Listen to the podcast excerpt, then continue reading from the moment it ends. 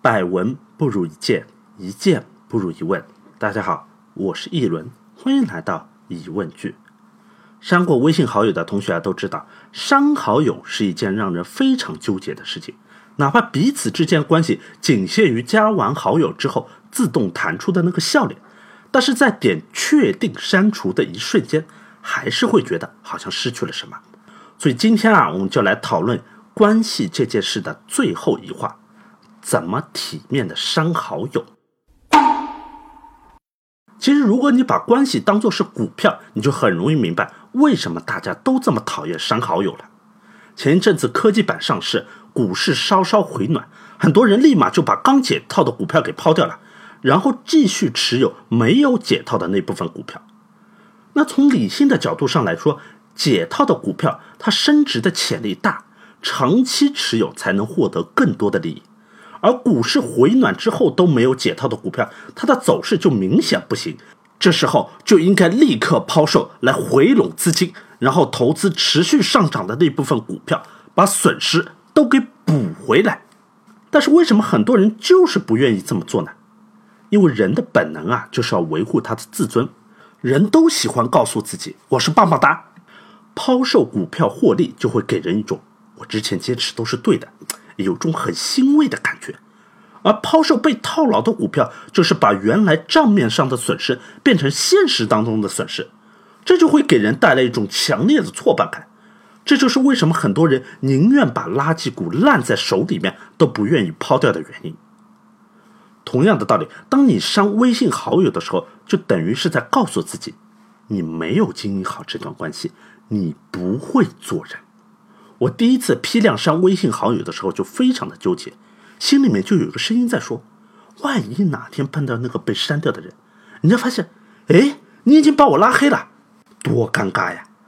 所以一般情况下，除非是遇到大起大落，人都会本能拒绝主动的去结束关系。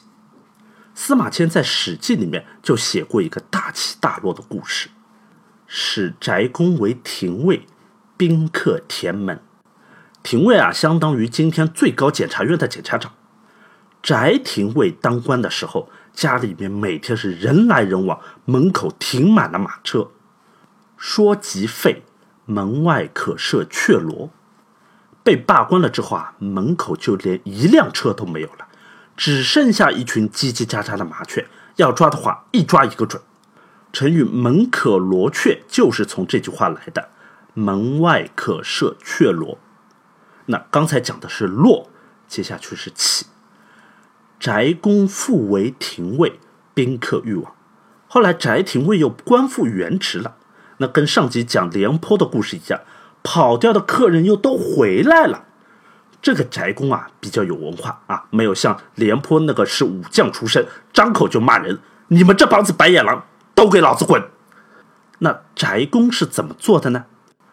翟公乃大属其门曰：“一死一生，乃知交情；一贫一富，乃知交态；一贵一贱，交情乃现。”翟廷尉啊，就在门口写了行大字：“一死一生，乃知交情。”从死到生，我知道了什么是交情；一贫一富，乃知交态。从富豪到乞丐，我知道了你我对交情的态度。一贵一贱，交情乃现。从正部级的高官到一介草民，我知道了你我之间的交情到底是什么样子的。那这个故事让我感受非常深，因为在我最困难的时候，我没钱、没学历、没工作，什么都没有。那时候我想写简历找工作。一是没写过，二是资历太差，完全不知道怎么落笔。当时我问遍了身边的所有人，最后只有三个人向我伸出了援手，帮我逐字逐句的去修改简历，直到最后找到工作。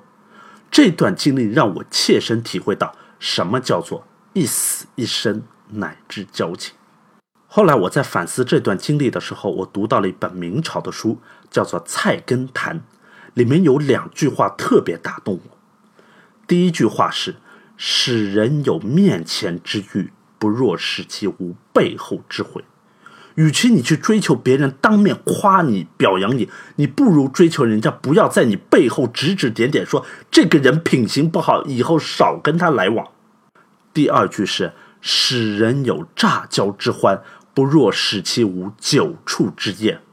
与其追求乍交之欢啊，追求一见如故、称兄道弟，不如什么？不如使其无久处之厌，不如相处久了之后，人家看到你还不烦。还顺眼，这两句话给了我很大的震动。它不是我们常说的做人要表里如一，而是说做人要做到人家在你面前和在你背后对你都是一个样。人家夸你是真心夸你，人家加你好友是真的对你感兴趣，想跟你交个朋友，而不是点赞之交。这时候你就不用纠结要不要删好友，因为你朋友圈里面的都是你的好友。这方面啊，我就特别佩服一个人，杜月笙，杜老板。杜月笙我们都知道啊，民国上海滩三个青帮大佬之一，黄金荣、杜月笙、张啸林。虽然他们做的都是走私啊、贩卖鸦片这些见不得人的黑道生意，但是三个人里面只有杜月笙生前身后，无论是黑白两道还是街头巷尾，对他的评价都非常的高。其他两位都被当作是什么大流氓，当做反面教材来看。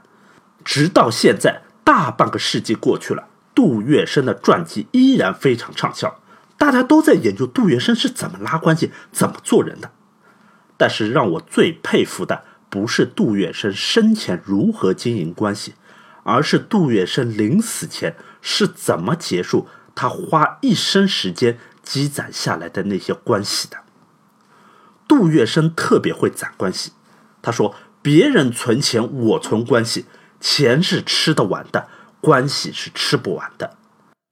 杜月笙为人非常豪爽，当时社会各界名流，还有国民党的高官，一缺钱就来找杜月笙借钱，而且借的不是纸钞，都是美元金条。